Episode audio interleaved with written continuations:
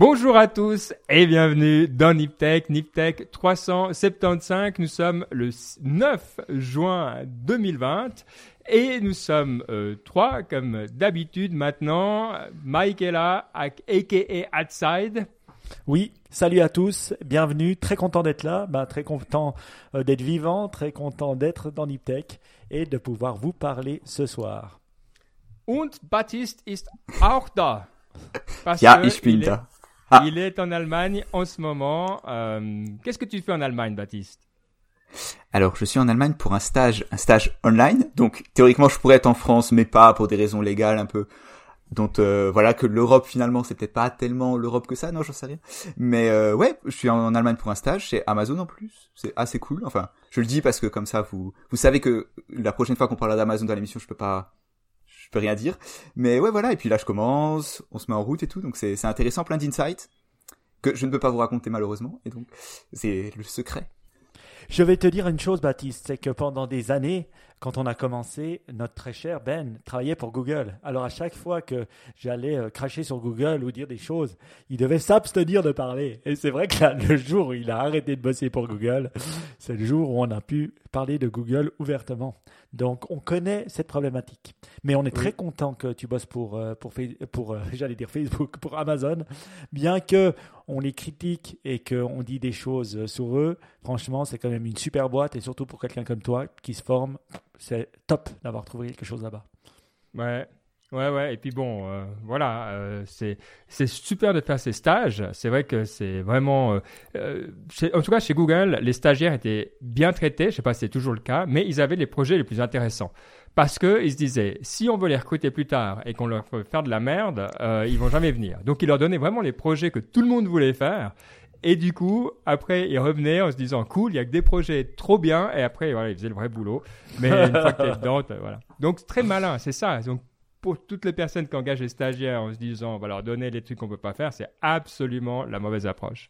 Bref, tu nous raconteras tout ça dans 10 ans, une fois que ton non-disclose euh, sera passé. Nous, euh, on colle à l'air du temps. Et avant l'émission, on se disait, bon, est-ce qu'on va parler des événements qui se passent aux États-Unis et maintenant partout en Europe? Euh, Et j'étais un peu emprunté parce que je disais à Mike, j'ai pas grand-chose d'intelligent à, ajouter, euh, mais c'est délicat parce que une des choses qu'on nous dit, c'est mais le fait de pas parler des problèmes de racisme, c'est justement partie du problème. Et donc j'étais un peu coincé. Et, Mike avait l'air d'avoir plus d'idées. Alors Mike commence et on verra où ça nous mène. On va trouver aussi évidemment des angles un peu tech, mais je pense que ça vaut la peine de bah, d'adresser la question. Oui, c'est vrai. Black Lives Matter, c'est sur les, toutes les langues, sur tous les posts euh, réseaux sociaux, sur tous les trucs technologiques. Donc finalement, ça devient aussi une question euh, euh, technologique, si on veut bien. Ben, c'est vrai que pas en parler, euh, ben c'est euh, c'est comme euh, accepter que voilà on prend pas parti. Donc pour moi personnellement, ben ma femme est suisse, mais sa mère est guadeloupéenne, donc elle est à moitié guadeloupéenne, à moitié suisse, donc un moitié suisse. Donc mes enfants sont un quart guadeloupéens. Ma sœur est à moi métisse, donc c'est vrai que je suis toujours né dans un dans, une, dans, un, dans un monde où il y a des, des, des, des, blacks. Hein. Avant, on disait des Afro-Américains pour les États-Unis, maintenant ça se dit black. Hein. Les mots changent aussi. Et c'est vrai que euh, c'est des sujets que on n'a pas, on n'a pas l'habitude de discuter parce que euh, finalement, bah voilà, né en Suisse, euh, métis, mais qui n'ont pas forcément connu le racisme. Quand je, parle à ma femme, elle a deux trois petites histoires, mais quand elle était jeune, euh, voilà, de, de, gaminerie qui se lançait des pics, mais sinon rien d'autre. Mais c'est vrai que euh, pas tout le monde a cette chance. Pas tout le monde a la chance de vivre en Suisse. Pas tout le monde a la chance d'avoir eu une très bonne éducation. Euh, pas tout le monde a ces chances-là. Donc je pense que c'est un vrai problème. Donc ne pas en parler, c'est un problème. Moi, personnellement, c'est vrai que je me sens rien dire, bah, je me dis, il faut quand même faire quelque chose.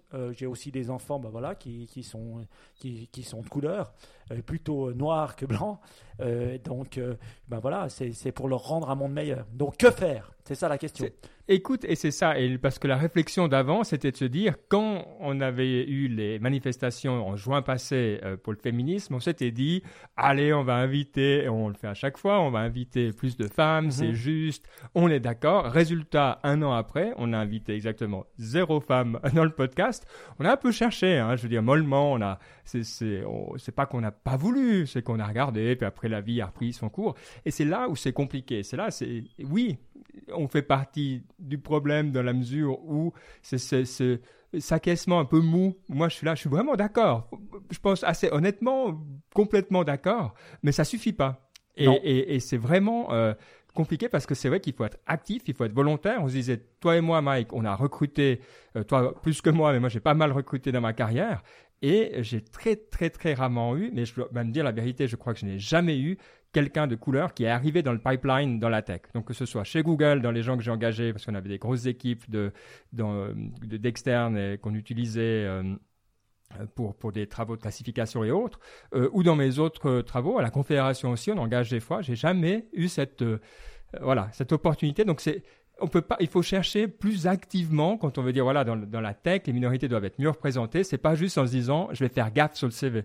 Il mhm. faut avoir une attitude beaucoup plus proactive. Et c'est voilà, c'est facile de le dire. Oui, mais je pense que c'est comme avec le mouvement euh, euh, euh, MeToo. Finalement, après, certaines personnes critiquaient, mais quand on regarde un peu plus, avec un peu plus de recul, ça a été bénéfice.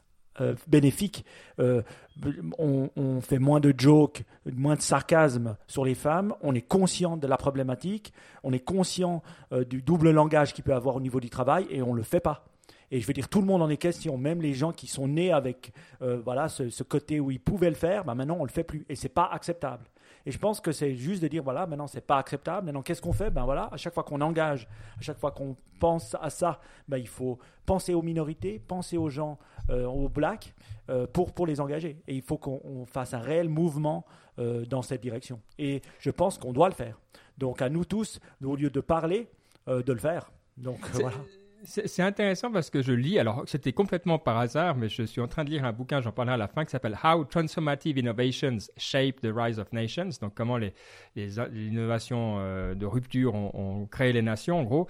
Euh, et euh, ce qui est vraiment intéressant, c'est que l'ouverture et la diversité, c'est une des clés de tout ça. Alors mhm. souvent on le dit, mais on se dit, ouais, bon, allez, c'est des belles paroles. Et là, c'est un bouquin qui est un bouquin scientifique d'histoire, où il montre euh, les Romains, les Mongols, euh, donc Genghis Khan et tout ça, qui étaient hyper preneurs, mais non seulement des personnes, des religions, mais de, ils parlaient quand Genghis Khan il, conquérait, alors c'était violent tout ça, mais cette capacité à, tout prendre, c'est assez incroyable. Et ce pattern-là, qui a été très extrême dans ce cas-là, il se retrouve dans toute une série d'exemples qui sont très développés. C'est vachement intéressant.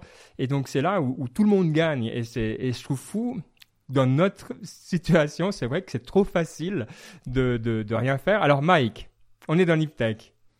Et comme tu dis toujours, qu'est-ce qu'on fait avec trois points d'exclamation rouge dans WhatsApp? Oui, bah un, on, on, est plus conscient des news, euh, on essaie de promouvoir les news qui en parlent un peu, comme et puis d'en parler. Puis on avait aussi fait venir euh, aussi des euh, la, tech africaine à des moments pour en parler, puis essayer de parler de ce qui se passe là-bas, qui est aussi intéressant. Euh, euh, je crois que c'était Johan Cohen qui était venu, qui nous en avait parlé un peu, et tout ça. Et bien, euh, on doit être plus conscient de ça, plus faire l'effort de diffuser des news à ce niveau-là.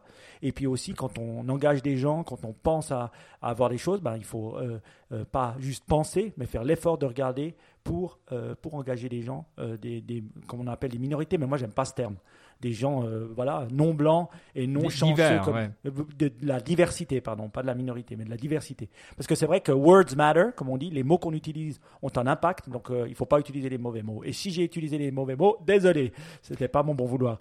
Je peux, mais, non, mais, je pense que c'est vrai qu'on a aussi une communauté qui est sans doute un peu dans le même cas que nous, hein, parce que quand on regarde, on a déjà rencontré des auditeurs, auditrices, beaucoup on se ressemble un peu. Euh, euh, on a un peu les mêmes âges, ou les âges c'est peut-être plus varié, mais on est un peu tous dans la tech, euh, aussi les niveaux d'éducation, etc.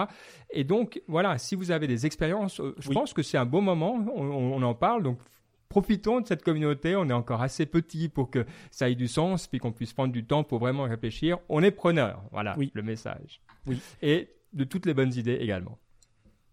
Bon, alors, sur ce, c'est vrai que du coup, il y a les nouvelles tech qui sont pas extrêmement euh, grandes ces temps parce que euh, c'est pas le bon moment pour lancer des produits typiquement, euh, mais on, on reste dans le monde des, réseaux sociaux euh, qui jouent un rôle. On se disait, ah, avec l'élection de Trump, euh, voilà, c'est incroyable que Twitter euh, joue ce rôle.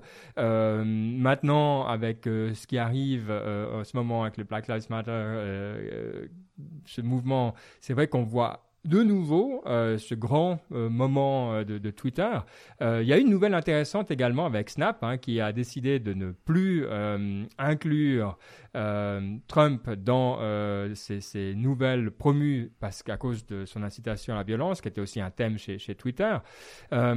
C'est des positions quand même assez intéressantes et on est en train de finir probablement le cycle des plateformes de réseaux sociaux qui ne se considéraient pas du tout en droit euh, morale, si ce n'est euh, légal, de, de, modérer quoi que ce soit. Et ça, c'est un changement qui, à mon avis, est extrêmement sain. Euh, et qui non seulement est extrêmement sain, mais en plus est tout à fait légal.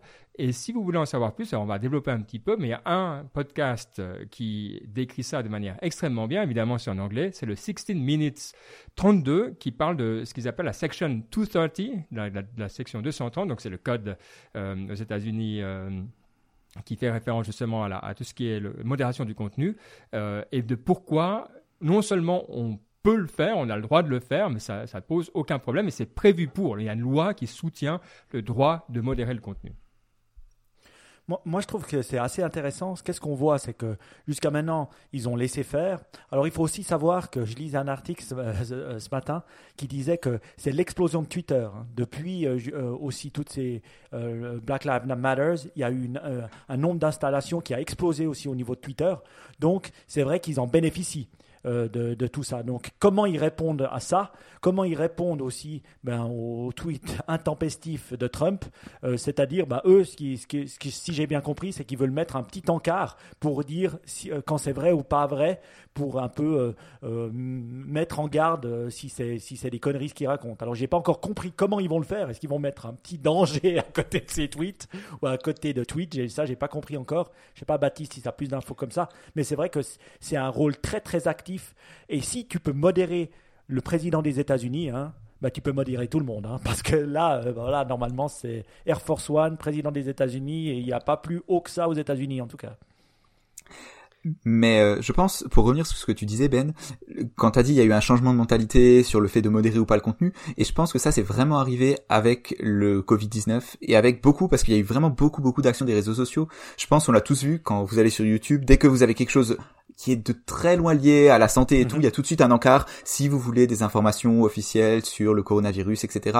Sur Facebook, c'était la même chose. Sur Twitter, il y a eu aussi beaucoup de modération. Vraiment, on voit que ça a été un sujet qui a été vraiment pris très au sérieux parce que ils se sont dit qu'ils n'avaient pas le choix globalement, que si jamais la désinformation allait devenait trop trop importante, ils s'en sortaient pas les réseaux sociaux. Donc je pense qu'il y a vraiment eu cette prise de conscience à ce moment-là. Et depuis, ils ont dû, il y a aussi l'idée que bah ça marche quoi, qu'ils peuvent le faire, que ça marche, et donc pourquoi pas aller plus loin. Maintenant, ce qu'il faut voir aussi avec, avec l'étude de Trump, c'est que donc Trump a été euh, modéré entre guillemets, censuré comme diraient les, conservateurs, mais dans l'aspect où ces tweets, donc qui faisaient le plus polémique, ont été d'abord, alors certains ont été masqués, c'est-à-dire qu'ils étaient, euh, pour voir le contenu, il fallait cliquer dessus, ils étaient peut-être moins mis en hmm. avant.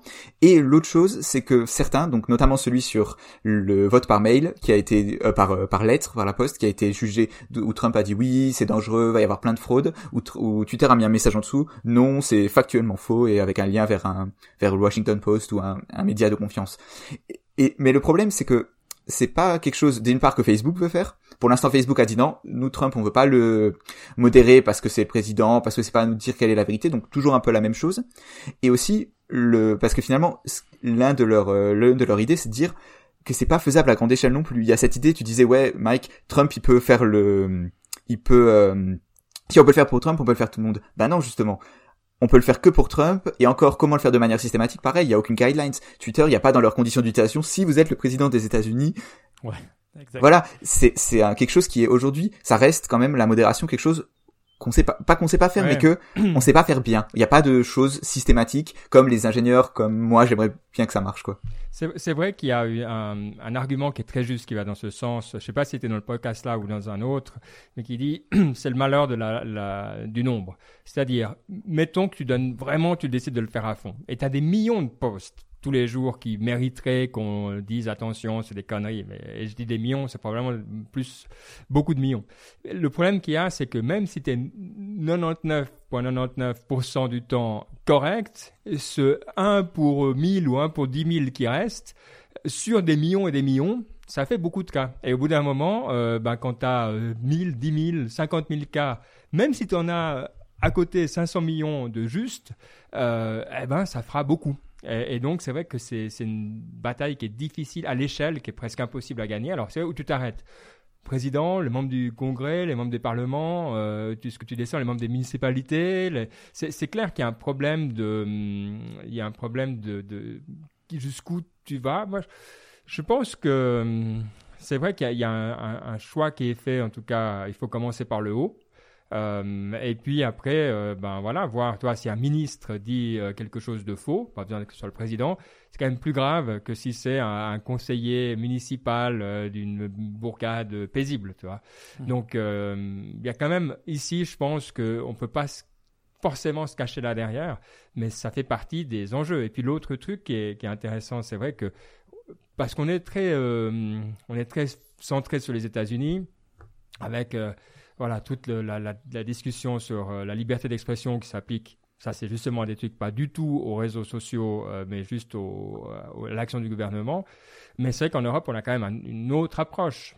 Et je sais pas, je, je pense que hum, on aurait moins de problèmes ici à, à, faire ce type. Alors ça, ça ferait des polémiques, mais je crois pas qu'on on créera la censure autant. Mm-hmm. Enfin, Est-ce que ça vous choquerait si votre euh, équipe politique préférée était remise en question euh, de manière assez factuelle. Moi, je trouve ça assez simple finalement. Ben, c'est vrai qu'aux États-Unis, il y a ce côté freedom of speech, euh, voilà, que tout le monde utilise à tout va, mais en Suisse aussi. Hein, on est très ah freedom of speech également, hein, donc on laisse facilement des, des, des, mouvements qui seraient interdits, par exemple en France, exister en Suisse pour la, la liberté de religion. Hein.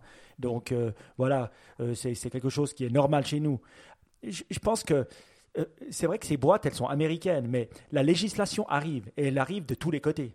Donc les États-Unis, ils vont commencer à légiférer, mais l'Europe aussi finalement.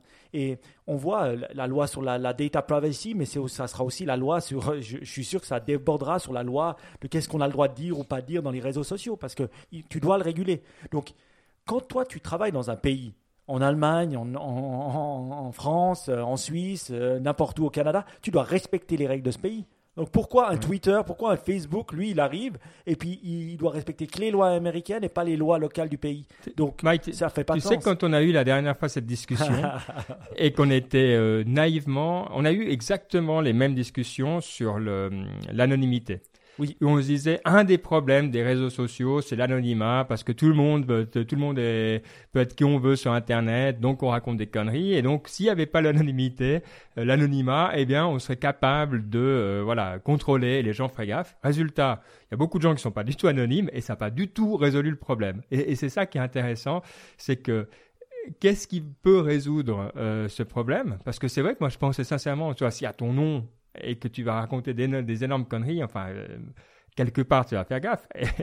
Et, c'est pas le cas. Donc, c'est vraiment, vraiment. Euh, ben, on le voit aussi en Chine. Hein. la Chine qui est beaucoup plus contrôlée que nous. Hein. Et puis, euh, il y a quand même des, des, choses qui se disent sur les réseaux sociaux qui sont quand même un peu anti-gouvernement, malgré tous les contrôles qu'il y a. Hein. Et des fake news et des choses comme ça. Donc, ils sont aussi face sur leur Weibo et sur leur WeChat aux mêmes problématiques que, que l'Ouest. Euh, même en Chine, où c'est beaucoup plus contrôlé. Et là, euh, tu dois avoir un nom derrière ton téléphone, donc euh, c'est une obligation. Donc c'est pas comme chez nous. Moi, moi, je sais pas, mais je pense que quelque chose il faut faire. Je, je, salue le fait qu'ils prennent position, parce que maintenant ça va, hein, ça a assez duré. Et finalement, voilà, il va essayer de faire quelque chose. Est-ce qu'il peut faire quelque chose, Trump, par rapport à, avec cette loi 230 alors non, en fait, là donc ce qu'on a, ce dont ce qu'on n'a pas mentionné, mais c'est que le donc suite aux premières euh, censures ou aux premières actions de Twitter, Trump a, a émis un executive order. Donc c'est quelque chose, c'est un peu un décret. Je pense l'équivalent dans le droit français, je suis pas certain, mais c'est quelque chose c'est similaire qui en gros dit fait plein de choses un peu n'importe comment et en gros ça a aucun effet légal. C'était un peu pour c'était un peu un coup de semonce, on sait pas trop, mais en tout cas ça a pas vraiment de valeur légale. Et non, Trump, pour l'instant, en l'état des choses, il peut pas faire grand chose. Peut-être sur le long terme mais encore une fois, même lui, je veux dire, il veut protéger sa liberté d'expression et pas celle des autres c'est pas c'est pas possible quoi. Donc non, il y a pas légalement, c'est dur, c'est quelque chose qui est dur à faire et même plus globalement, je pense, c'est juste un problème compliqué quoi. Je veux dire, faut qu'on l'accepte, ça fait à chaque fois qu'il y a un débat sur la modération, c'est un peu la conclusion, c'est c'est un problème compliqué et je pense que comme beaucoup ben finalement d'autres problèmes de société comme ça, ben c'est des choses qui vont arriver peu à peu, il y aura d'une part des régulations, d'autre part des changements de mentalité. Peut-être que c'est juste ça aussi, c'est les gens ils ont besoin de temps pour s'adapter au fait que ce qu'on dit sur Twitter, c'est pas la vérité, sur le fait que ouais, le, le, discours sur Internet, euh, il est compliqué, il est pas euh, pas modéré, il est pas forcément modéré, donc il faut s'entourer des bonnes personnes, s'entourer, avoir des cercles sociaux qui correspondent peut-être plus à ce que nous on recherche, et c'est quelque chose qui peut-être va, va pas partir, mais va être suffisamment contrôlable, comme comme il y a eu beaucoup de choses d'innovation comme ça qui sont arrivées et qui ont été au fur et à mesure du temps intégrées par la société.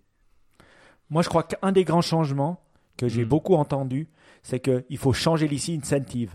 Si les, les incentives, c'est les likes et c'est les retweets, ben, quand on a une news de, entre guillemets, ah, quand j'ai fait live et retweet, il y a Siri qui s'est allumé. Attention, je ne sais pas pourquoi. Oh, je ne sais pas pourquoi, mais je, voilà. Et, si on change les incentives, on oblige les réseaux sociaux à, changer les incentives, parce que l'humain va vers les news négatives. Ça, c'est automatique. Donc maintenant, le robot voit que les humains cliquent, il le montre à plus de gens, et puis voilà, ça fait boule de neige. Euh, alors c'est bien pour certaines choses qui sont pas négatives comme Black Lives Matter où on voit que c'est grâce à ça que le mouvement se développe. Donc on voit l'avantage, mais en même temps on voit l'inconvénient des fake news où tout le monde clique dessus en se disant bah voilà c'est vrai et finalement ça l'est pas. Donc euh, je crois qu'il y a quand même un incentive à changer qui sont euh, la robotisation des likes et des retweets. Ouais mais je vois pas comment est-ce que tu veux faire ça en fait. Ok, je, je comprends l'idée finalement que une solution simple, qui a l'air, en tout cas qui a l'air simple et un peu à l'emporte-pièce, c'est dire oui, il faut changer les incentives parce que la publicité notamment, ça encourage les gens à poster du contenu très émotionnellement chargé, etc., etc. Mais concrètement, je vois pas Google comment News, tu ils le font. Ça. Google News, ils postent pas euh, euh, comment, ils s'appellent le, les, les, les, droitistes ah, américains. Ah, ah, ouais, ou RT. Euh, ouais, ouais, voilà. Ils, ils postent pas des trucs de 4chan dans leurs news. Pourquoi? Parce qu'ils le modèrent. Donc, si là, tu modères quoi? Je modère rien dans mon tweet. C'est les plus retweetés qui sont au top de mon feed. Je veux dire, si on faisait pas ça et puis on mettait que c'était le Washington Post et les gens validés ou les, influenceurs qui ont, euh, qui sont euh, des, influenceurs connus avec des idées normales et pas euh, euh, des, complotistes, ben, ça développerait moins ces théories. Hein. Ouais, mais c'est là où, justement, dans, ces, dans, la, dans toute la question sur les élites et tout ça, il y a plein de personnes qui diront le Washington Post, c'est justement. Je pense ah qu'ils croient vraiment que c'est fait. C'est vrai que c'est. Hum, mais je suis assez d'accord, à un moment ou à un autre, euh, c'est la question de la confiance. C'est pour ça que toutes les questions de blockchain, ça résout rien, la blockchain, quand on parle de confiance. Parce que oui, tu peux tracer, tu peux, tu as, une réponse technologique à un problème humain. Tu vas, c'est pas ce genre de la confiance là, tu vas pas la créer avec la technologie. Euh, est-ce qu'il faut revenir à quelque chose, tu aux humanités? Euh, C'est probablement quelque chose comme ça qui va se passer, quoi. mais Ouais, on est un petit peu emprunté, hein, parce que ça fait des années qu'on en parle, des années, des années, des années qu'on en parle, et j'ai l'impression qu'on va encore en parler quelques temps. Pour revenir sur l'executive order, c'est vrai que c'est une, euh, en termes administratifs, tu peux motiver l'administration à agir.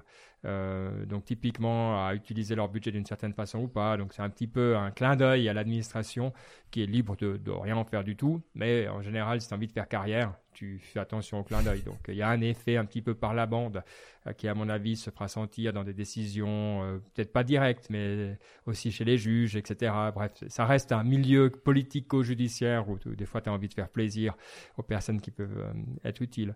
Mais bon, c'est vrai qu'on voit d'autres choses intéressantes se passer. Hein. Signal, qui est une app dont on parle souvent, qui mm-hmm. est comme WhatsApp, nous on utilise Trema pour tout ce qui est gouvernement, Trema, T-H-R-E-E-M-A. Et on peut même utiliser cette app pour partager des données sensibles, pas euh, confidentielles hein, donc dans les degrés. De toute manière, euh, confidentielle, tu dois être sûr que la personne qui reçoit a le droit d'accéder. Mais euh, donc on peut partager des données qu'on peut pas partager, partager sur Skype, dans le chat de Skype. donc Signal, c'est un petit peu le même genre d'app que j'ai aussi d'ailleurs, mais il y a très peu de gens qui l'utilisent. Mais ça permet effectivement d'être un peu plus certain de, tout ce qui est du, chiffrage. Donc ça, c'est quand même intéressant. Qui a Signal ici? Pas moi. Non, personne, zéro. Bon, voilà, Moi, j'ai une question. Pourquoi est-ce qu'ils utilisent Signal versus WhatsApp? Alors que WhatsApp, il y a aussi de la end-to-end encryption. Et puis, à part s'il prend ton téléphone, euh, la police, euh, ils peuvent pas lire les messages. parce que ça appartient pas à Facebook. Du coup, c'est quand même c'est quand même mieux si tu veux de dire que l'outil que Mhm. tu utilises est pas ouvert et en, euh, appartient pas à Facebook. Et en plus, il y a autre chose qui est très important, c'est que c'est open source et que du coup, Ouais, tu peux te dire, c'est ça, tu peux te dire de manière sûre que le code qu'on te dit quand on te dit c'est de l'e- de l'encryption de bout en bout, c'est effectivement de l'encryption de bout en bout. Ce qui est d'un point de vue sécurité, c'est c'est le l'idéal, disons, d'avoir le code qui est open source. C'est vrai qu'il y a euh, dans les chiffres, hein, on a un article là-dessus euh, euh, qui montre que Telegram euh, reste plat, ce qui est intéressant parce qu'on pourrait se dire bah, mécaniquement euh, tout le monde monte, mais c'est là où tu vois que dans, dans des milieux d'activistes il se passe le mot. hein. c'est un peu comme les Mhm. fêtes de Noël où d'un coup tu as tout le monde qui utilise le dernier truc parce que bah, tout le monde rentre à la maison et explique comment utiliser le dernier gadget ou les dernières apps. Et là, clairement, euh, Signal en profite. Donc, je trouve intéressant parce que Telegram, un temps, avait un petit peu cette réputation d'être Oui. D'être le, plus sûr. Mais c'est juste, Signal, c'est le bon choix. Donc, si vous voulez, effectivement, moi, je, recommande. J'aimerais bien pouvoir passer plus sur Signal également. Euh, mais bon, donc on voit qu'il y a quand même des, effets. Par contre, ça n'a pas euh, fait d'impact sur la consommation de WhatsApp. Donc, évidemment, tu as WhatsApp plus d'autres trucs euh, à côté. Et puis, peut-être pour finir la boucle sur un autre sujet des réseaux sociaux, il faut quand même qu'on touche un mot de, de TikTok, euh, parce que c'est une vague qu'on voit venir depuis. Tiens, est-ce qu'on peut regarder quand c'est la première fois qu'on a parlé de, de TikTok dans, dans Niptech Ça doit faire euh, un sacré moment, j'imagine. Euh, est-ce qu'on l'a ici quelque part euh, ouais, Je vais regarder. Je suis pas sûr qu'on l'ait Ouais. dans les notes cependant parce que à mon avis c'était pas c'était un peu plus on l'a dit comme ça euh, en blaguant euh, ah ça de toute façon c'est pour les petits jeunes sur TikTok. Ouais. Bah oui, bah- parce que je fais nothing found quand je tape dans les mots TikTok euh, dans les notes de l'émission. Non, la 356, mais on a dû en parler avant. On a dû en parler avant le, le, le 356. Bref, en tout cas, c'est vrai que c'est une vague euh, bah, qu'on voyait venir, qui arrivait, qui est là, qui est plus que là, qui est en train de nous passer dessus. Et euh, du coup, on se posait la question également. On est, on est un, océan de questions aujourd'hui. Euh, c'est qu'est-ce qu'on fait avec TikTok? Alors évidemment, euh, on s'est dit ah chouette, Baptiste il est là, c'est un natif de tous ces réseaux sociaux. Comme on dit tout le temps à les jeunes, ils savent utiliser. Donc on s'est dit il a trois comptes TikTok et tout ça, mais non, pas forcément. Donc Non mais alors en fait donc pour vous raconter l'histoire j'ai vu cette news donc comme quoi TikTok aurait autant désormais chez les jeunes américains ils passent autant de temps sur TikTok que sur YouTube ce qui est Wow. ce qui est hyper important quoi parce que YouTube c'est un peu le numéro un celui qui a un temps consommé de, de malade. C'est ce serait plus qu'une heure par jour. Enfin vraiment des, des chiffres vraiment vraiment importants. Et donc je me suis dit on va en parler dans Niptech. Il faut que pour en parler que j'installe que je regarde ce que c'est.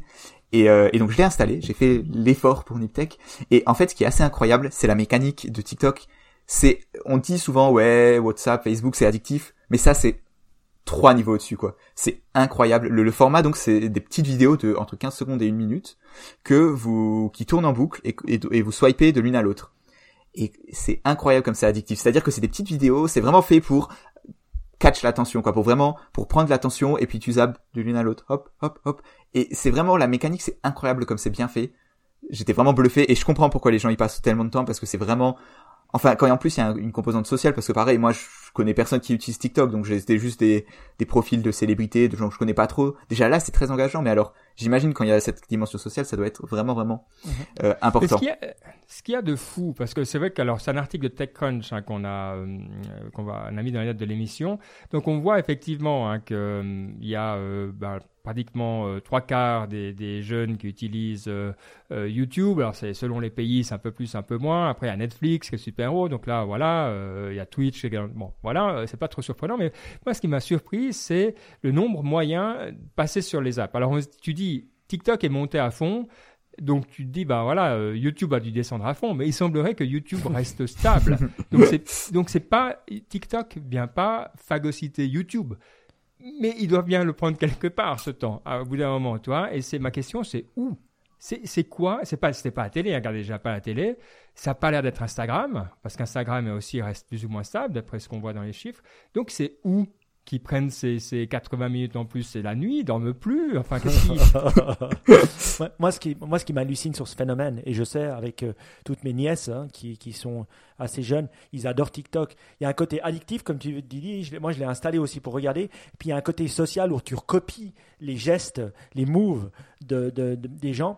Et, et Oui. des- de tes stars favorites qui fait un geste, voilà. D'ailleurs, une J-Lo, une Jennifer Lopez, elle a incroyablement beaucoup de suivi parce qu'elle qui danse, qui fait de la musique et des choses comme ça, elle le fait avec toute sa famille. Et un, un- un- aussi un gars qui a un énorme following, je prends plus, plus de 10 millions sur TikTok, c'est c'est Will Smith. Hmm. Donc Will Ah Smith bah ouais, qui chante un peu, qui danse un peu, qui voilà, qui se mouve un peu. Il, il, il a, il a pas mal de, c'est incroyable. Il a plus de 10 millions de followers. Je sais plus combien, mais un truc de fou. J'étais là, waouh. Tu vois, donc c'est pas seulement un truc de jeunes finalement. Une personne même plus âgée, je pense qu'il a 50 balais, Will Smith, mais qui crée du contenu. Euh, Une J-Lo, elle, doit avoir 50 ans aussi. Ils arrivent à créer du contenu. Moi, moi ce qui m'hallucine, c'est la vitesse avec laquelle c'est arrivé à 20%. Je veux dire, on parle d'une année, quoi. En une année, c'était partout. Après, on peut dire, ouais, c'est une app chinoise, pas américaine, machin. Bah, c'est sûr, hein. les Américains veulent que les, les- les jeunes soient sur une app américaine, pas chinoise. Mais c'est vrai que 20% des jeunes, c'est énorme. C'est énorme. Et euh, quand tu dis que c'est addictif, on dit, ouais, euh, ils vont se lasser, tout ça, mais les jeunes, ils se sont pas lassés de YouTube. Juste pour dire. Ils Mais ont c'est juste toujours un peu lassé de. Snap pourtant. Oui, Hein? Oui. Pas vraiment. hein. Ça reste quelque chose qui est assez utilisé, même dans les gens que je côtoie, ça reste quand même utilisé. On voit que les chiffres, ils se maintiennent. Le problème, c'est qu'ils n'arrivent pas à faire grandir leur base d'utilisateurs. Donc, forcément, c'est pas. On a l'impression que ça baisse, mais non, ils sont. ils- Les gens continuent d'utiliser Snap. Et de la même façon, ça continue de d'influencer la culture du web. Et c'est c'est aussi pour ça que TikTok a tellement percé. Ouais. C'est que c'est vraiment un mouvement culturel. C'est vraiment là où les nouveaux, les nouvelles un peu tendances, les mimes et tout se, se développent. Oui. Et c'est pour ça que forcément, tu vois que tout ton fil Facebook, c'est des gens qui recopient des choses de TikTok, donc tu vas sur TikTok. Et l'autre chose pour laquelle ils sont vraiment montés, qu'il faut quand même préciser, c'est qu'ils avaient des budgets pub incroyables, vraiment immenses. Enfin, quand vous aviez, je sais pas, si t'as moins de 20 ans, les dernières années sur Internet, les, pu- les pubs, elles étaient partout, partout. Donc il y a aussi ça, cet aspect-là qu'il faut pas négliger non plus. Moi, Ouais. ce que, ce que tu as justement dit, c'est que ça a dépassé le phénomène du nappe. C'est devenu Ouais. un phénomène culturel. Mm. Et quand tu passes dans la culture ou dans, dans, dans le geist culturel, tu changes de- de- d'atmosphère. hein. C'est comme WhatsApp. On n'envoie plus un texto, on WhatsApp. WhatsApp moi au lieu email moi. Voilà ce qu'on dit. Voilà, c'est devenu de la culture. Et je pense que euh, TikTok moi, euh, c'est ou euh, TikTok ça plutôt. je pense que c'est devenu un, mot que tout le monde utilise. Enfin, pas moi, mais beaucoup d'autres. Ouais, mais ce a de sympa, c'est qu'on a. Moi, j'ai loupé Snapchat. Et du, du coup, tu vois, c'est, euh, on va bien- bientôt pouvoir euh, leapfrogger euh, et, et passer directement à ce qui viendra après TikTok, parce que c'est clair que c'est, ça qui est intéressant, ça a l'air de continuer. Euh, ce qui est intéressant, moi, ce qui me surprend, c'est que toi, YouTube est arrivé et puis a été un- instoppable. C'est pas qu'il y a eu un YouTube like qui, qui est arrivé et puis on se dit ah c'est un peu comme YouTube et puis Tandis que les réseaux sociaux, toi, tu t'es dit, bon, il y a Facebook et Twitter. Sincèrement, plus personne dans la Silicon Valley investissait. Ce qui est une des raisons aussi pour laquelle euh, tu vois arriver ça de Chine. C'est que Snapchat, c'est un peu le, le- l'erreur de parcours, hein, qui a réussi un peu envers et contre tous Paris. Euh, mais c'est vraiment, c'est dû à la personne des fondateurs, mais c'est pas qu'il y avait des milliards investis dans les réseaux sociaux. Euh, qu'est-ce qui permet, finalement, qu'il y a encore de l'innovation dans les, dans les réseaux sociaux? Euh, Alors, moi, ce que je dirais, c'est que c'est pas de l'innovation, c'est que c'est plus une question de, de comme on l'a dit avant, de culture. C'est-à-dire que ces apps-là, elles sont pas une technologie nouvelle ou c'est uniquement un nouveau format, un nouveau, une nouvelle façon de s'exprimer, Ouais. une, une nouvelle contrainte artistique entre guillemets. C'est ce qui est une innovation, euh, pas Ouais, technique, mais c'est une innovation en soi. Et finalement, bah, il y aura forcément de la place à mon avis, parce qu'il y aura toujours des nouveaux formats, des nouvelles façons de s'exprimer. Peut-être, voilà, demain les téléphones seront deux fois plus grands et donc on verra qu'on a des toutes nouvelles façons de faire des vidéos. J'en sais rien, mais si je pense que je pense qu'il n'y aura pas de, de, de, de stop, ce sera toujours un continu, un, un renouveau continu. Ouais, donc c'est le contenu comme euh, voilà, on est passé euh, Mm. de la radio au podcast, au machin, au- enfin c'est moi, ce des- que j'aime bien, ouais. j'aime bien, euh, on se pose la question pourquoi c'est venu Chine? J'aimais bien ta réflexion de dire parce que on n'investit plus dans les réseaux sociaux. Pourquoi? Parce qu'il y avait ces deux gros ou trois gros maintenant aux États-Unis, et puis tout le monde disait moi j'investis plus parce que de toute façon ça sert à rien, on a perdu. Et ça vient de Chine à cause de ça, parce qu'eux continuaient. Donc c'est marrant. euh, ben voilà. euh, et, ce que je trouve génial, c'est de se dire, euh, or que voilà, certains vont critiquer le fait que ça vienne de Chine, mais d'autres critiquent aussi que ça vienne des États-Unis, euh, que ça peut venir de nulle part finalement. Ça peut venir de n'importe quel pays. Si tu as une bonne idée, un bon format, ça peut se développer dans le monde entier. Et même malgré tout ce que le gouvernement a essayé de faire pour freiner TikTok, ils n'y arrivent pas. hein. c'est trop addictif. Ouais. Bon, en tout Moi, cas, c'est intéressant. Ouais, vas-y, après on une dernière va question. passer à Tech, vas-y. Non, moi j'ai une dernière question, c'est comment est-ce qu'on pourrait utiliser en tant que podcast TikTok? On sait qu'il y a des gens qui l'utilisent pour danser. Je sais pas, toi, tu as vu Gary Vee, je sais pas comment il l'utilise, Gary Vaynerchuk, qu'on connaît bien sur Niptech. Mais est-ce que on pourrait l'utiliser et comment on pourrait l'utiliser dans Niptech? Mais ce qui est intéressant quand tu mentionnes Gary Vee, c'est que vraiment il y a une façon de faire du contenu autre que des mimes. Vraiment, enfin ça c'est au début quand j'ai ouvert l'application pour la première fois, je me suis dit ouais tu peux que faire des mimes avec des vidéos de 15 secondes, mais pas du tout. Vraiment, Gary Vee, par exemple, il fait vraiment des petites, des petites séquences, des petites capsules de contenu, comme tu ferais finalement une vidéo YouTube, mais sur une minute, où il va dire euh, un petit conseil motivation ou ce genre de truc. Donc vraiment, il y, a, un format. Maintenant, comment est-ce que nous on pourrait le faire? Je pense, pareil, il faudrait qu'on, déjà, il faut qu'on s'entraîne à, si on voulait le faire, hein, il faudrait qu'on s'entraîne à maîtriser cette forme-là parce que le format est quand même particulier. Il faut ah, vraiment que dans les trois premières secondes, tu catches l'attention de la personne qui regarde parce que sinon elle va swiper. Et il faut ensuite que tu aies quelque chose à dire qui soit simple parce que pareil, en 15, en 15 secondes, d'une minute, tu peux pas expliquer, euh, faire le débat sur la modération sur Twitter. Donc il faut trouver un, un, un truc simple. Et c'est pour ça que c'est dur parce que on a l'habitude de parler pendant longtemps, de développer nos avis, de, donc j'ai du mal à voir comment est-ce qu'on pourrait faire un format TikTok sans trop se prendre la, tête, tu vois, sans. Euh... Oui, moi, je ouais, dis, Mike donne une côte et toi tu la danses. Moi, moi, je, moi, je vois le truc. Donc la prochaine fois, je, je Baptiste, laisse l'idée, laisse l'idée grandir en toi, tu vas voir. Ça va, ça va cartonner et euh, on va, on va moi, je balance full la TikTok. Côte. Moi, je balance la côte. Ben la traduit et il la met comprend après. Pas comme moi. après, il y a des Et tout ça en 15 secondes. tout ça en 15 secondes. En commençant par une image de celui qui a dit la côte au début, qui fait un dab ou une, comme, quelque chose comme ça pour prendre l'attention. Oui, parce qu'il y a trois secondes. Ah, bon. Alors écoutez, un, j'avais installé TikTok, je l'ai enlevé parce que voilà, mais je vais réinstaller et on va euh, suivre Gary Vee. C'est une bonne idée parce que c'est vrai que lui, il est fort pour euh, mm. montrer ce que tu peux faire d'autre. J'aime beaucoup. C'est vrai que c'est revenir aux fondamentaux. Bref, voilà, donc pour ce, euh, c'est même pas une parenthèse, c'était une émission euh, réseaux sociaux et, et questionnement. Mais en parlant de questions, on a eu euh, dans notre groupe WhatsApp, vous savez comment faire si vous avez envie de le rejoindre, vous écrivez info at ou vous nous envoyez un tweet et puis on vous balance le lien qui est secret pour éviter le spam. Euh, et donc sur WhatsApp, on a eu une question sur les euh, transports volants de personnes avec une nouvelle qui était celle de Kitty Hawk. Alors c'était une société Kitty Hawk, enfin c'est toujours, qui était soutenue par un des cofondateurs de, de Google, qui voulait faire une sorte de drones où on pouvait euh, être dedans, mais plus pour le loisir, pour voler au-dessus d'un lac et se faire plaisir. C'est plus le côté fun et tout ça, mais avec l'idée peut-être d'en faire quelque chose d'autre. Donc, ils ont décidé d'arrêter euh, parce que simplement, ils voyaient juste pas du tout comment commercialement ça pouvait fonctionner. Euh, et la question, c'était de se dire, mais est-ce que finalement ces projets sont tous un petit peu voués à l'échec ou pas? Et c'est vrai que c'est une bonne question. Alors, je vais vous donner un petit peu euh, mon point de vue là-dessus, mais je serais curieux d'avoir aussi votre euh, votre opinion. Euh, ce qui est intéressant, c'est que juste après, en fait, aujourd'hui ou hier, il y a une autre société qui elle est vraiment dans le transport de personnes, pas dans le côté fun, qui s'appelle Lilium, qui est basée en Europe. C'est assez rare pour que ce soit souligné qui vient de recevoir 35 millions d'une boîte qui s'appelle Bailey Gifford, qui, euh, voilà, qui, qui investit dans la tech, euh, en plus de quelques autres dizaines de millions qu'ils avaient reçus euh, dernièrement. je crois qu'ils en sont à plus de 200 millions de, funding en tout. et cette boîte, qui évidemment est allemande parce que ça vient de... Ouais, ils ont toute la culture, c'est la culture de la voiture, là, clairement, les ingénieurs qui sont dedans et tout ça, c'est voilà, c'est cette ingénierie allemande comme on l'aime. Eux, ils, ont, ils y croient. Ils pensent qu'en 2025, ils commenceront à faire des vols.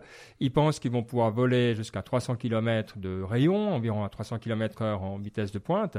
Euh, et c'est une boîte à qui je, fais confiance. Alors on va dire ouais mais bon les batteries sont pas bonnes, la réglementation est pas bonne. Et je pense que ça c'est typiquement le genre de choses où quand on est dans la tech il faut pas regarder maintenant. Oui tout ça maintenant c'est pas bon, c'est vrai. Mais là on est dans la vraie innovation et il y a des paris qu'il faut prendre, parce que c'est pas des paris en l'air en disant ah un jour on va bien résoudre les batteries. On voit plus ou moins l'augmentation de performance, et puis en se disant ça, ça, peut jouer avec même ce qu'on connaît déjà.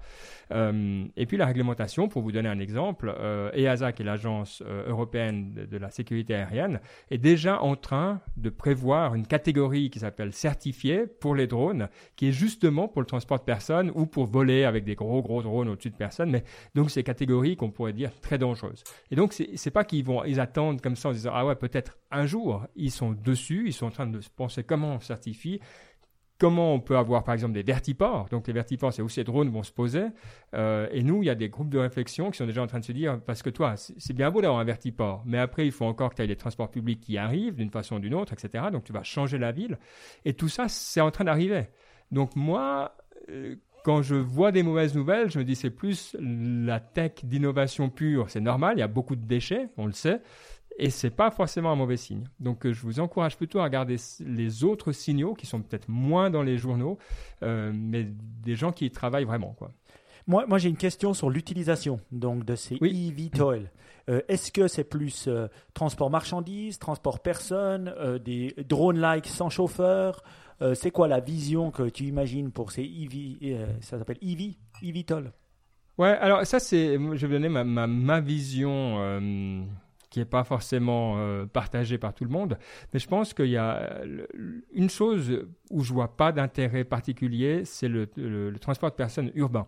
Parce que euh, le métro fonctionne bien, enfin on a plein de trucs où ça fonctionne bien en ville. Une ville comme Paris est dense, et oui, alors, n'es pas en une seconde d'un endroit à un autre, mais euh, tu peux être assez facilement. Donc, en termes d'acceptation du public, les dangers par rapport aux, hmm. personnes au sol et tout ça, ça va être plus compliqué. C'est pas le, je veux dire, quand on aura des millions et des millions d'heures de vol et on sait que chaque 10 millions d'heures, il y a un accident, on l'acceptera.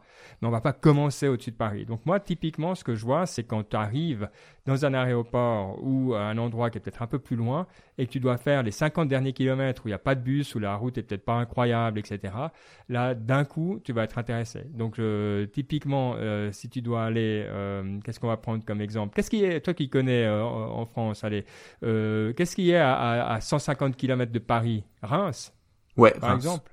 Ouais. Donc pour aller de Paris à Reims, toi, maintenant moi pour aller à Orly, c'est horrible d'aller à Orly depuis. ouais, mais c'est ça. Toi, tu peux, t'imaginer un arrêt de TGV qui servent ce genre de truc aux portes de Paris, et puis tu vas à Reims, parce que nous pour aller à Reims depuis la Suisse, c'est la, c'est la mort. Je veux dire, euh, ça, Par contre, aller à Paris, c'est 3 heures. Et puis après, si tu fais le bout aller jusqu'à Reims en, en, 30 minutes ou 20 minutes, avec le temps de rentrer, le machin, ça devient vachement intéressant. Donc je pense que moi, je vois bien ce genre d'utilisation. Alors en Suisse, qui est un tout petit pays, bon voilà, on peut dire peut-être de Genève à Neuchâtel, si un peu pressé. Toi, c'est pas des, des liaisons évidentes. Donc il y a à mon avis des gains assez clairs. toi, tu toi, tu vois ça comme des mini taxis, donc avec une deux places dedans, ou c'est plus, ça sera plutôt des grands types euh, avions avec 20, euh, 30 personnes? Parce que non, moi, je veux bien que ça remplace les tunnels ou les ou les ponts, mais euh, ouais, pour traverser par exemple la rade à Genève, qui est toujours un problème d'avoir des mini trucs qui, qui traversent. Mais si c'est de 1 à 1, ou deux personnes, il en faut des engins. Hein. Non, là, là c'est plutôt prévu, effectivement, mais 4 à 8. Euh, donc l'idée, c'est pas que tu le prends tout seul comme un taxi, mais c'est que ce soit des routes où euh, tu peux être à l'aise. Et puis le problème qu'il y a, c'est qu'effectivement, bah, tu es en l'air. Et puis en l'air, euh, bah, ça bouge. Donc quand il y a du vent, ça peut être compliqué. Donc tu vois, que, tu regardes un peu les démonstrations de ces trucs, comme ça vibre, tu te dis ouais, ok, c'est cool pour deux secondes, mais tu sais, tu vas pas prendre un call euh, là-dedans, je pense. Donc, euh, il y a encore beaucoup de progrès à faire, ça c'est clair. Quoi. Beaucoup de questions sur la météo, sur les machins. Donc. Mais c'est intéressant, ça c'est des vraies innovations. Hein. Oui, c'est le cinquième élément, mais on n'y est pas encore. Mais c'est ça. Mais je pense que ça sera plus, il faut voir ça plus comme le taxi des, du dernier 100 km que euh, comme le, le, cinquième élément, effectivement, où c'est en ville et puis tu passes d'un bâtiment à l'autre. Peut-être, mais à plus long terme. Mais même, je suis moins certain si je vais parier, même à long terme, je ne suis pas tout à fait certain. Quoi. Donc voilà pour la réponse. Mais on en parlera plus. Euh, et d'ailleurs, ça nous a même donné une idée. Euh, euh, je crois qu'on va en parler même au sein de notre unité. Enfin, c'était une idée qu'on avait. On va commencer un podcast probablement, qui n'est pas du tout mon idée. Hein. C'est notre une de nos oh, oh, stagiaires oh. qui a décidé de faire un podcast. Et c'est le genre de thème qu'on va aborder. parce que pour bien parler de ce thème, il faut quelqu'un qui soit dans la technique, et puis quelqu'un qui soit dans le policy making, donc tout ce qui est le règlement. Et donc c'est exactement ce qu'on a dans notre unité. Donc on va chaque fois prendre un thème comme ça, et puis avoir quelqu'un qui est policy making et quelqu'un technique. Et, donc, c'est qui qui va l'animer? Alors, euh, ça va être. Moi, j'ai dit que je faisais assez de podcasts, donc ça va être notre euh, programme manager qui s'appelle Lorenzo. Et euh, je ne sais pas si ça va arriver ou pas, mais c'est. J'aimerais bien qu'il s'appelle comme ça. ça. Le nom du podcast, ça serait Innovate or Die Oh là là là là Et La voilà, Confédération Suisse, mais vous avez été les premiers avec un nom pareil. C'est Hey, notre stagiaire Larissa, je sais pas si elle écoute Niptech, mais qui a eu cette excellente idée. Donc bravo à elle, c'est super, elle le fait hyper bien. Et euh, j'espère que ça va arriver. Normalement, on a déjà une date pour enregistrer le premier. Donc euh, on va voir ce que ça donne. Est-ce qu'il y a un jingle présenté par la Confédération Suisse ou quelque chose comme ça? Parce que ça, franchement, ça ferait très classe.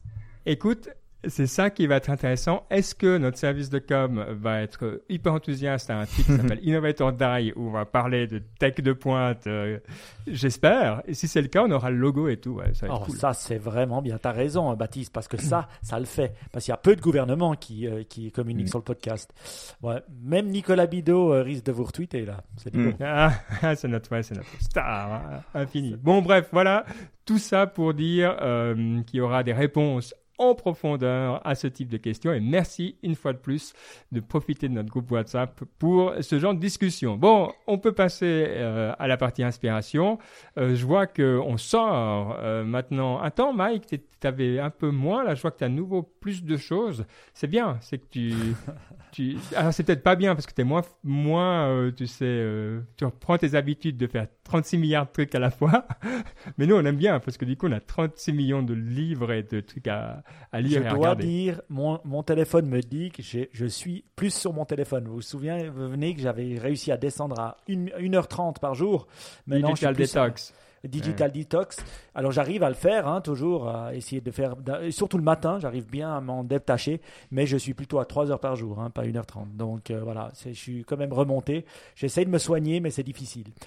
Pour parler des trucs, trucs cool que j'ai entendus, euh, un nouveau podcast, alors euh, euh, que je trouve cool, de la part de notre ami Tim Ferriss. Alors normalement, il a son podcast traditionnel que vous connaissez, mais un qui s'appelle Tools of Titans, qui est tiré de son livre hein, que j'ai d'ailleurs, où Ouais. il y, a, il y a des gens qui ont du succès ou qui, ont- qui sont des spécialistes dans un domaine, qui expliquent pourquoi et qui expliquent un peu le- leurs règles de vie ou les règles qu'ils ont mis en place pour euh, pour être pour devenir des titans.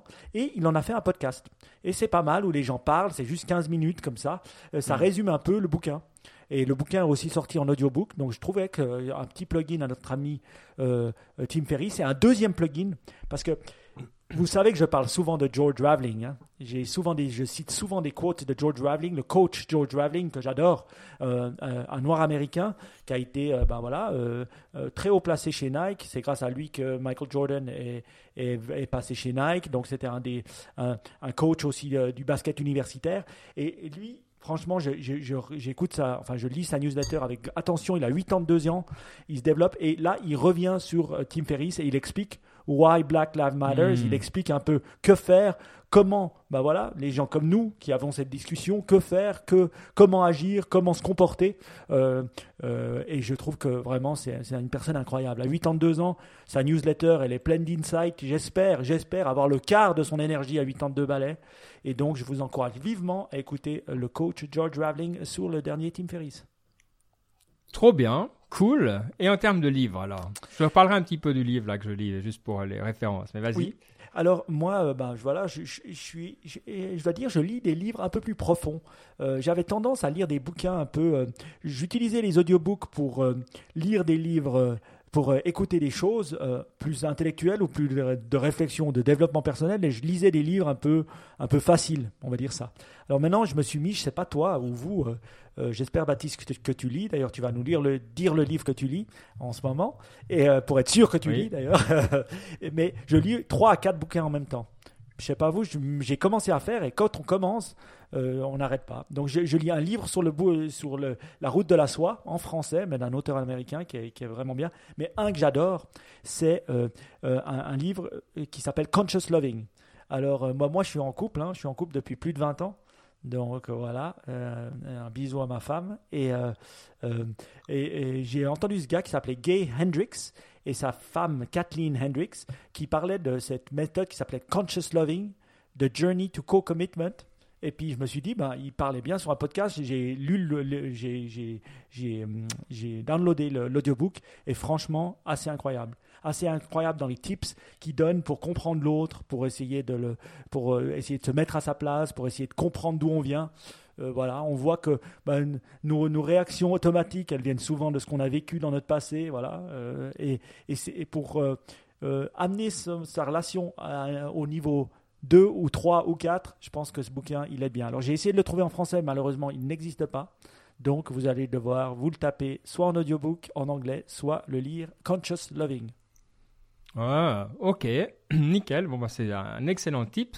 Euh, moi, c'est vrai que ces temps, euh, je savais que j'aime bien mes stoïques, mais je me suis dit, il faut que je refasse mes fondamentaux. Donc, quand je dois faire des fondamentaux, qu'est-ce que je fais? Vous le savez si vous écoutez NipTech depuis euh, des années, depuis dix ans, je pense que c'est tout le temps la même chose. Je vais choisir un Great Courses euh, pour 13 dollars. C'est absolument un vol. À chaque fois, je me dis c'est un vol. J'ai l'impression de voler un truc. je suis presque mal à l'aise, tu sais.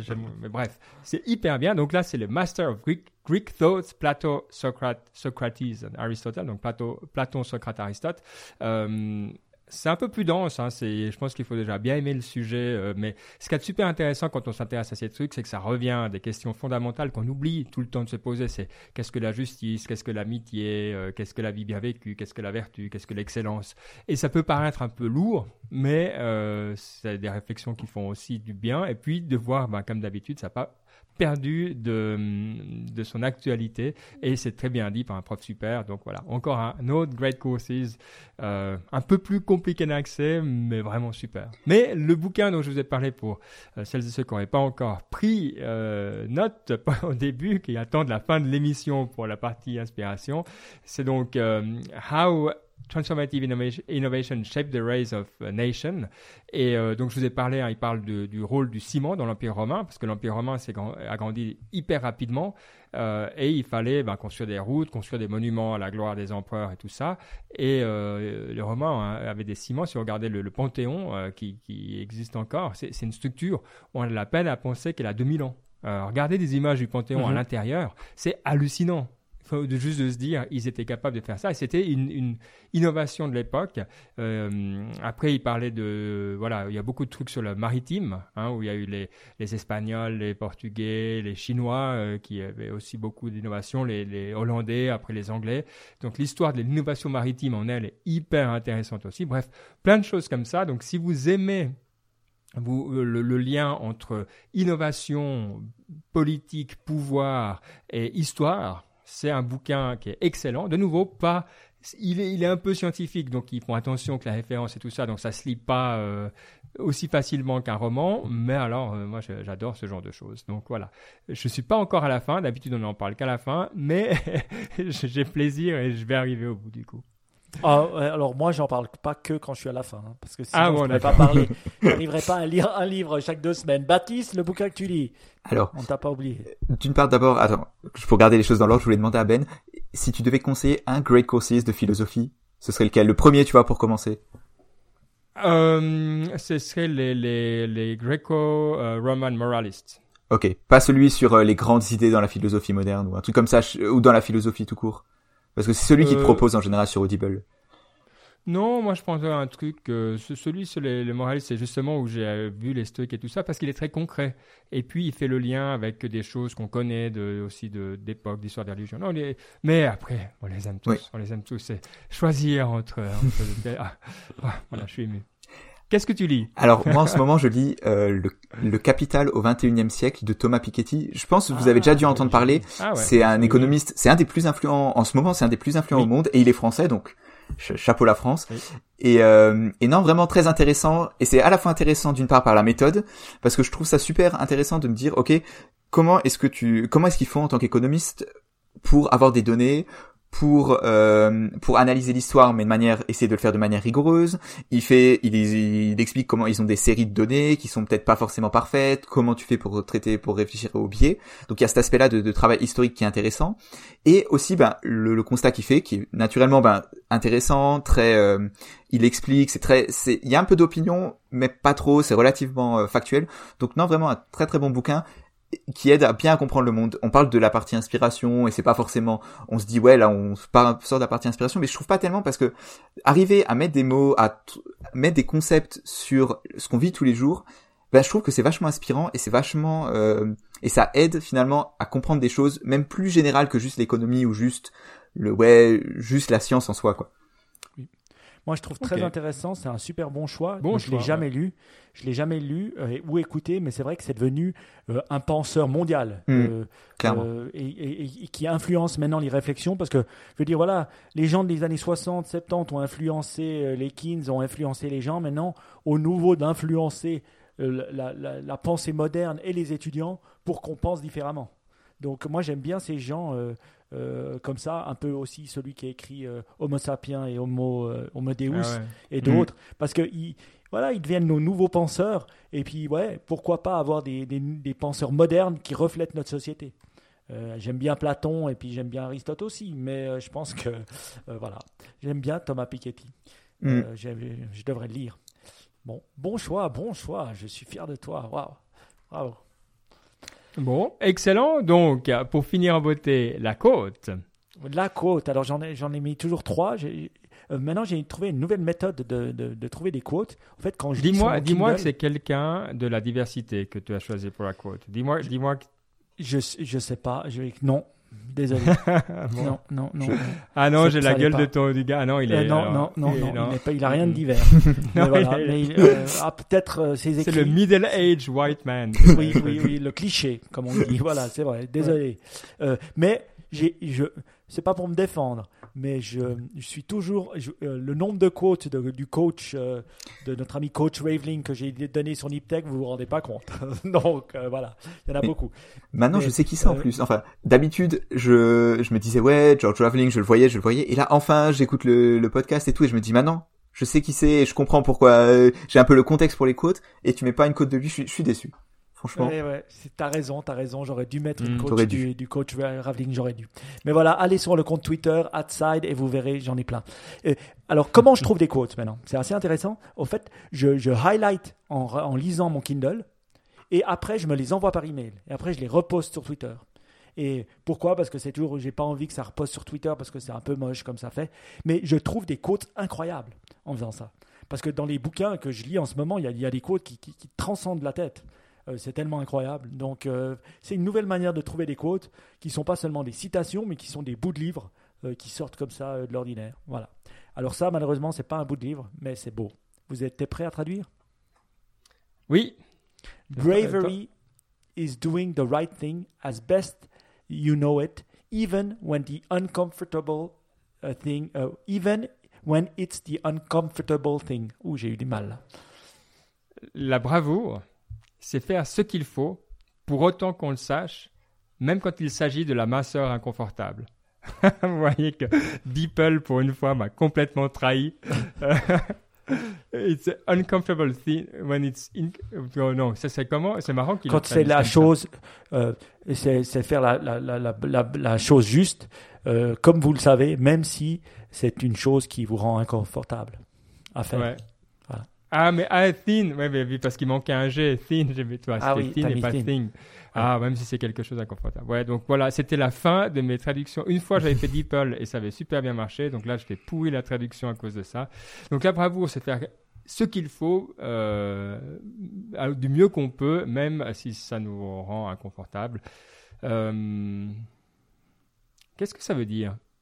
Mais pour moi, euh, ça va avec le mouvement. Euh, Sortir de sa zone de confort. Exact, sortir de sa zone de confort et voilà, bravoure, ça veut pas dire aller avec le, aller avec tout le monde, euh, faire toujours ce qu'on a toujours fait. C'est un peu sortir des sentiers battus, c'est- c'est faire différemment, c'est avoir le courage de penser différemment, avoir le courage de penser que c'était pas forcément juste ce qu'on pensait avant.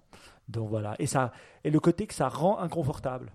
Euh, que c'est pas confortable de changer, que c'est pas confortable d'être brave. Souvent, on pense à un acte de bravoure comme ça, et puis euh, voilà, mais c'est des choses faut, auxquelles il faut penser. Donc j'aimais bien cette citation qui liait la bravoure avec euh, sortir de sa zone de confort. Ouais, j'aime bien, j'aime bien. Je sais pas si je suis d'accord, mais j'aime le message en général, parce que j'ai l'impression que c'est aussi juste avoir des, tu sais, si tu as des valeurs, si tu as réfléchi, si tu as ta mission, tes valeurs, euh, comme, comme vous préférez vous poser le truc qui vous guide, euh, c'est moins de la bravoure que de la, d'être cons- consistant, toi, d'être euh, d'être vrai avec toi-même et tout ça. Mais bref, j'aime bien, j'aime bien ouvrir la côte malgré tout. Et elle est de qui alors? Todd Terry, Todd Henry, pardon, qui est voilà un speaker un peu américain qui, qui, est, qui est cool. Euh, que je, que, qui parle sur un peu tous ces euh, leadership summit et tout. Euh, je sais pas si je l'ai entendu dans un podcast, peut-être, mais en tout cas, je le suis. Et puis, c'est Hmm. cool ce qu'il dit. Donc, j'aime bien. Après, tu vois, on pense toujours euh, bravoure, acte de bravoure, mais il dit pas que c'est un acte de bravoure. Il dit, c'est de faire la chose, être bras, enfin, avoir du courage. Et de bra- de la bravoure, c'est faire la chose juste. C'est pas forcément, euh, euh, voilà, courir devant les armes et se faire fusiller pour son prochain. Ouais. Bon, j'aime beaucoup. Merci à tout le monde d'avoir été avec nous dans cette euh, émission. On se retrouve, on continue à se retrouver dans deux semaines, comme d'habitude, avec, euh, ben, on verra euh, où nous mène l'actualité. C'est vrai que ces derniers temps, euh, il se passe beaucoup de choses. Il va peut-être encore se passer beaucoup de choses. C'est tant mieux. On aime ça. Si vous voulez euh, nous rejoindre sur WhatsApp, vous savez comment faire. On l'a dit, info at niptech.com ou par Twitter, at niptechpodcast. C'est tout simple. Et puis, on le dit jamais, mais si d'un coup, euh, ça existe encore, essayez de mettre un commentaire s'il y a ce choix où que vous soyez, ou simplement de dire autour de vous que Niptech existe. Plus notre communauté euh, grandit, plus on a de plaisir. Allez, toute bonne journée, soirée et à dans deux semaines. Ciao. Ciao, ciao Ciao.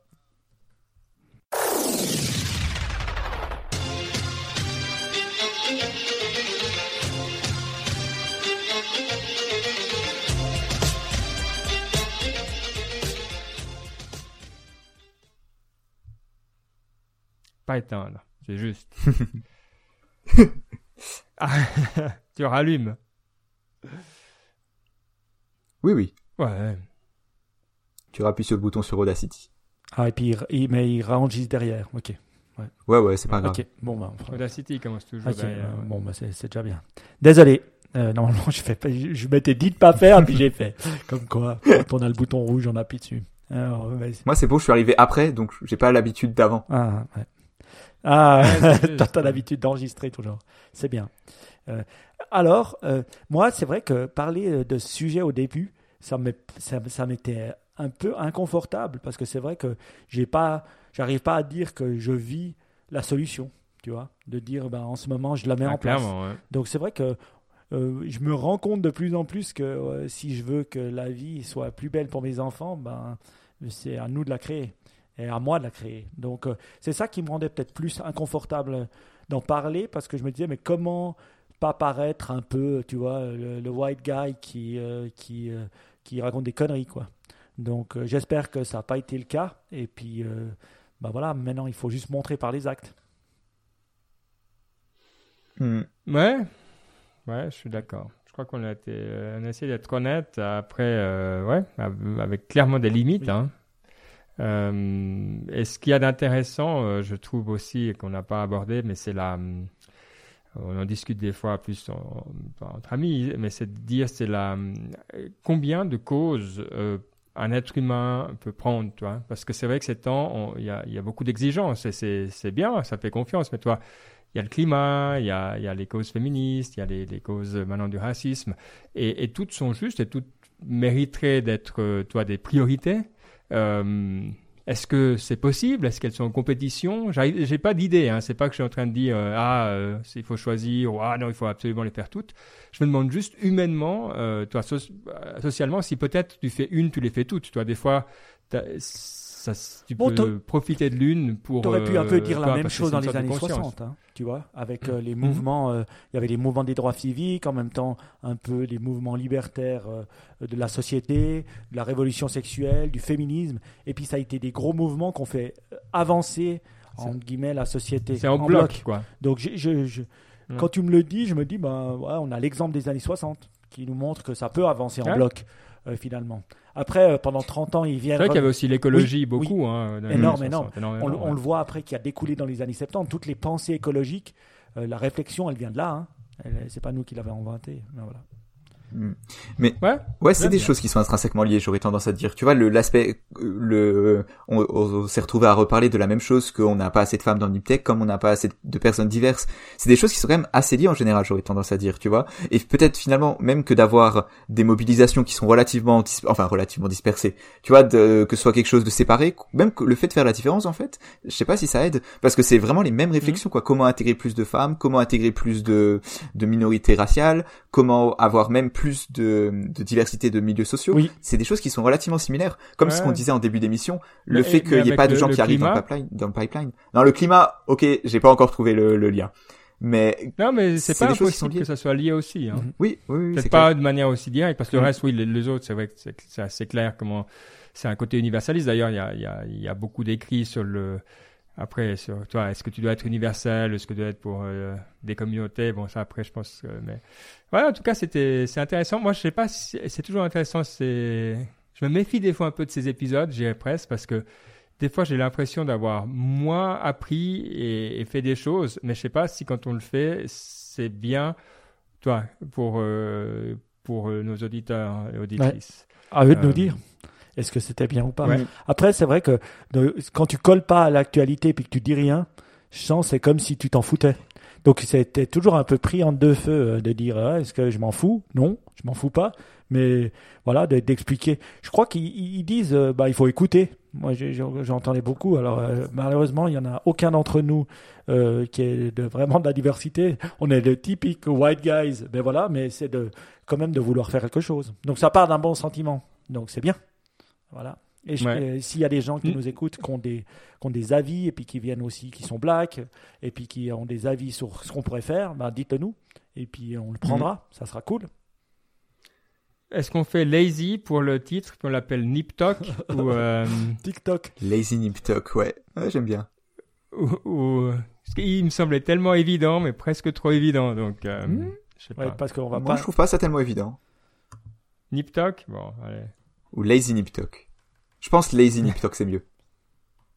j'aime, j'aime. TikTok.